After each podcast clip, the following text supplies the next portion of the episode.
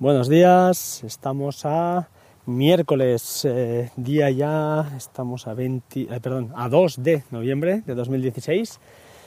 Bienvenidos a Batería 2%, son las 9 y 34 de la mañana, día soleado hoy en Barcelona, tengo el mar delante, o sea que un sitio fantástico para, para grabar. Hacía días, la verdad, ya lo sé, que no estoy, estoy perdiendo continuidad pero bueno, estoy, estoy liado, tengo poco tiempo y, la verdad es que me sabe mal, pero como siempre dicen algunos, pues esto al final no, no es una obligación, es un hobby, es una, una manera de dejar, eh, pues bueno, plasmar las ideas que, o bueno, la, mi opinión o, las cosas que, que, tengo en marcha. Y como siempre digo, esto va para, para mi hija, para que el día de mañana me escuche, escuche a su padre con 40 años y, y escuché la voz que tenía y su manera de, pensar.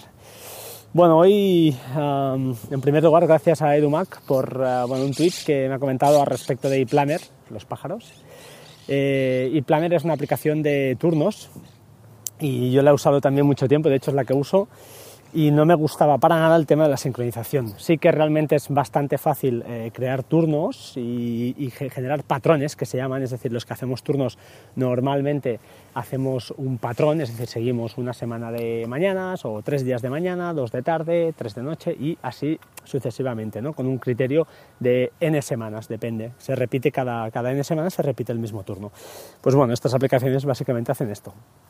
El problema de Planner es la, el compartir eh, esto, que no hay manera, o sea, no hay manera de compartir un calendario, y además que cuando haces una actualización en el calendario lo puedes guardar en Dropbox, sí que es cierto, pero bueno, yo he tenido multitud de fallos, he tenido la aplicación para macOS y bueno, va de va, pero no, no, no es no me ha gustado. Eh, por eso recomendé cuadraturnos, porque aunque es más difícil, sí que es cierto al principio, y es verdad, Edu, es, es más difícil al principio, a mí me costó mucho generar un patrón, eh, más que nada porque una vez lo tienes hecho y dices, bueno, ¿y ahora cómo lo aplico?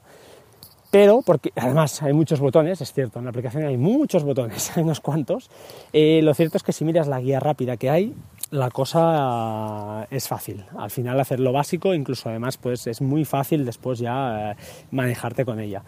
Mm, no sé, bueno, aquellos que la queréis probar, claro, tiene un precio que no, es barata, son 3 euros, pero yo al menos eh, eh, voy a hacer el cambio porque me, gusta la manera de compartir que tiene muy rápida un calendario con una captura, ¿eh? un JPG o un PDF te genera y lo puedes compartir o no lo he probado en caso de mi mujer porque se la tengo que instalar y quiero ver qué tal, qué tal sincroniza.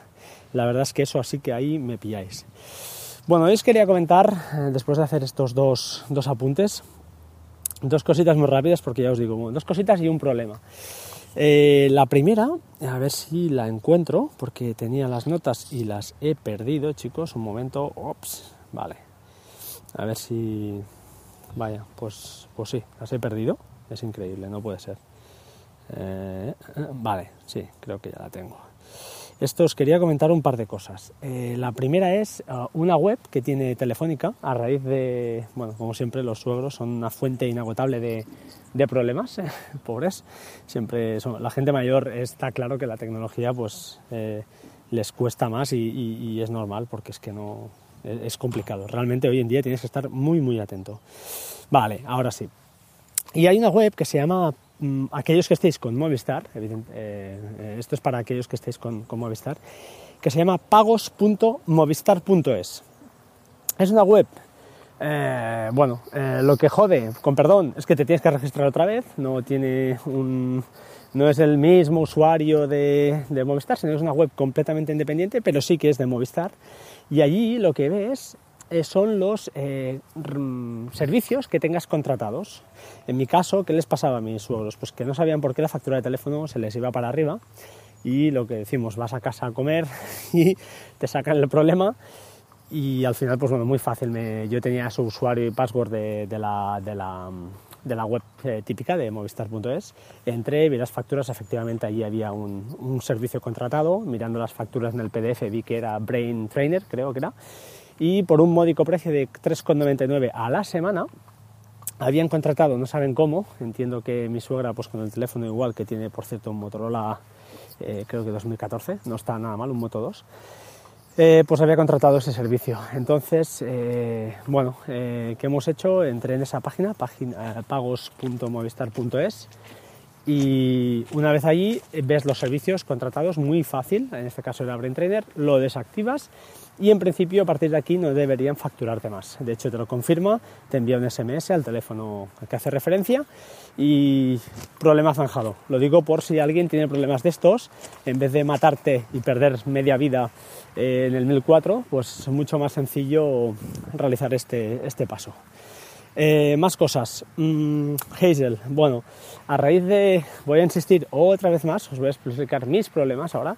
en Amazon Cloud, Amazon Cloud Drive, que tengo pues de momento contratado probando estos tres meses y a mí me gusta, el problema que me encontraba, o al menos yo me encuentro, es cómo subir el contenido em, a, eso, a Amazon, pero saber qué contenido tengo que subir, porque al principio, vale, lo subes todo lo que tienes, pero después tienes que sincronizar y saber lo que, lo que es nuevo y lo que no.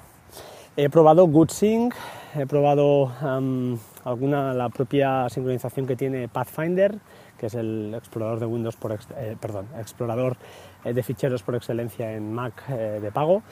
Y no acaba de gustarme la situación, no, no acaba de encontrar el qué, GoodSync va bien, pero ah, te detecta como variaciones mismos ficheros con distintas fechas, aunque lo puedes corregir, pero además luego la subida es realmente lenta, 6 megas, 3, no me gustaba. Las que he probado la aplicación de Amazon, aunque es la más cutre, por decirlo de alguna manera, porque simplemente arrastras ficheros y los sube, eh, y te, te dice dónde los quieres y los sube, es la más rápida.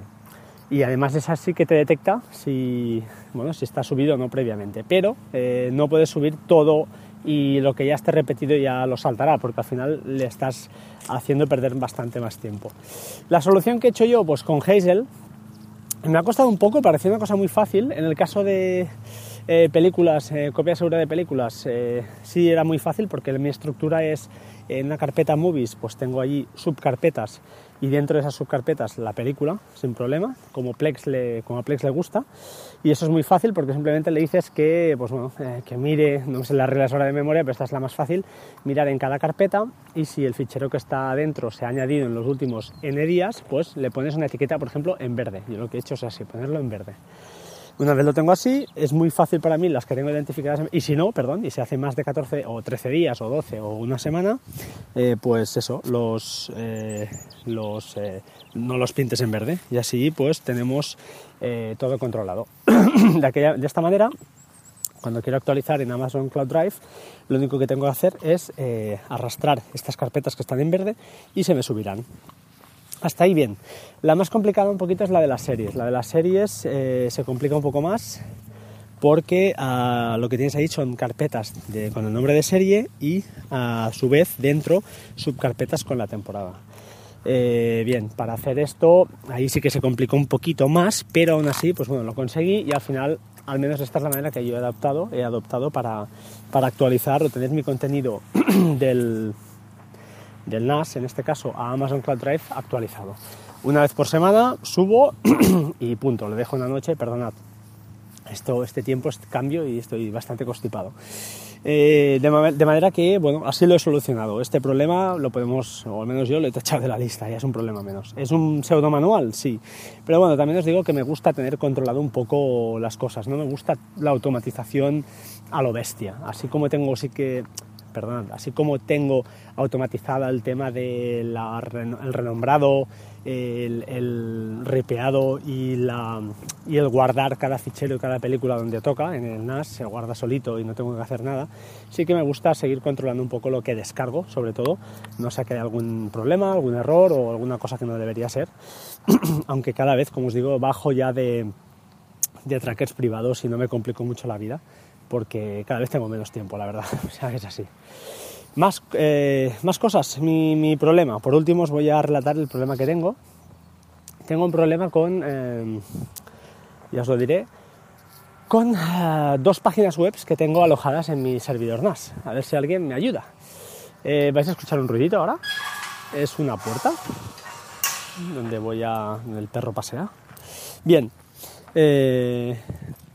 ¿Qué os contaba? Pues eso, em, Es que es una puerta que parece del siglo XVIII. Ahora, está.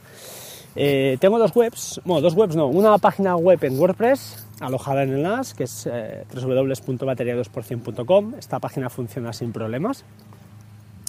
Pero me he instalado, eh, como os comenté creo en otro servicio, eh, en, otra, en, otro episodio, eh, Nextcloud. Nextcloud es un servicio, bueno, es una aplicación web, por decirlo así, que nos permite crear usuarios y subir y bajar ficheros. Y tiene una cosita muy muy chula que alguien preguntaba, ¿qué diferencia tiene esto con CloudSync? Creo que era de Synology. Pues bien, la diferencia que tiene es que tú, por ejemplo, puedes crear una cuenta a alguien, le puedes dar acceso a una carpeta y puedes escoger en que vea o no vea los ficheros que hay dentro. Si le dices, le dices que los vea, puede ver, puede leer y puede descargar, supongo, pero le puedes decir que no. Entonces puede ser una carpeta simplemente de, subida. Tú le dices, oye, su, arrastras cualquier fichero ahí y lo subes. Y está chulo. A mí me gusta porque bueno, me quiero dar un uso para un tema personal. Problema. Tengo los dos dominios comprados, los dos dominios, y eh, bueno, a través de mi DNS, pues eh, uno apunta, los dos apuntan evidentemente al, NAS, a la, dirección de DNS que me facilitó Synology, y hasta ahí dirías, bueno, bien, y entonces como dijo JM Ramírez, que le estoy pidiendo ayuda, me dijo, oye, ya, pero cuando llega al NAS no sabe qué página servir el, el servidor web, y digo, vale, pero para eso estoy haciendo servir en WebStation el host virtual, el virtual host. Esto lo que hace, disculpad, ahora pasar un camión, voy a parar un momentito. Vale, bien. Esto lo que hace el Virtual Host es, eh, te deja, entiendo, esa es la idea, entiendo que es eso, eh, tener varias páginas alojadas en el, en el, NAS y cuando llegan allí al, al, servidor, eh, él, sabiendo de dónde vienen, de qué dominio provienen, a qué dominio estás atacando, te sirve una página u otra. Es decir, yo tengo la carpeta web del NAS, tengo en carpetas, o en este caso dos, una es de WordPress, la otra será de Nextcloud, y al configurar el virtual host le digo eh, qué página de inicio tiene cada uno de, las dos, de los dos servicios, de las dos webs, vamos a llamarle así. Pues bien, me funciona, pero en esta segunda página, en Nextcloud, no me aparece en la barra del Chrome, si yo escribo el segundo, el dominio2.com, eh, me va a la página, correcto, pero en la barra del, Chrome, del explorador, no me aparece dominio2.com, sino que me aparece dominio1.com barra la carpeta donde tengo este, esta página web 2. A ver si alguien, espero haberme explicado, a ver si alguien me puede ayudar. No sé qué me está pasando, no lo sé. He preguntado en soporte de mi proveedor de nombres de dominio y ellos haciendo algunas pruebas em, con, máscaras y tal, y no hemos conseguido hacerlo. Entienden que es un problema de servidor web. Entonces yo ahí no sé qué tocar más, porque realmente no tengo mucho más que tocar. Eh, no lo sé. A ver si alguien pues me echa un cable con esto. De acuerdo chicos, pues bueno, creo que nada más. Desearos bueno, que hayáis pasado un puente eh, fantástico yo todavía eh, tengo que deciros que ahora sí, estoy un poco más de vacaciones, estoy festivo, aunque tengo que liquidar cosas. Un día haré un podcast explicando realmente lo que, lo que me roba tanto tiempo, que es aparte del trabajo y la familia, es un tema de, de apasionante, de comunidad de vecinos. Así que un día, si queréis, os pongo, os pongo al corriente. Aunque ya, ya me estoy, estoy lidiando ya con este tema y lo estoy finiquitando. Eh, bueno, es una, una nube de problemas. ¿De acuerdo? Pues venga, sed buenos, eh, recordad que estamos en arroba batería 2% en Twitter, batería 2% arroba gmail.com en correo y nos vemos pronto. Sed buenos y hasta pronto, ¿vale? Como siempre, canción al canto.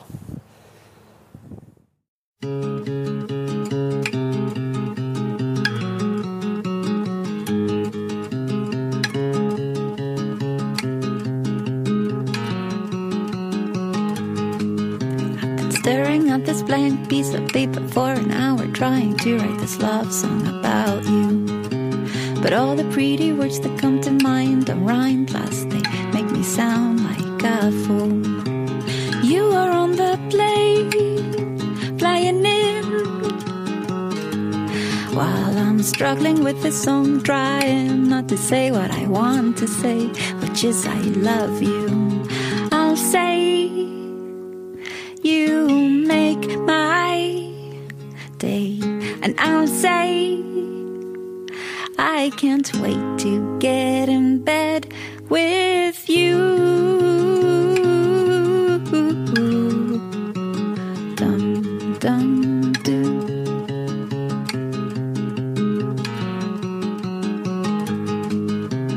Every situation's different from the one before. Now it's me who's waiting by the door.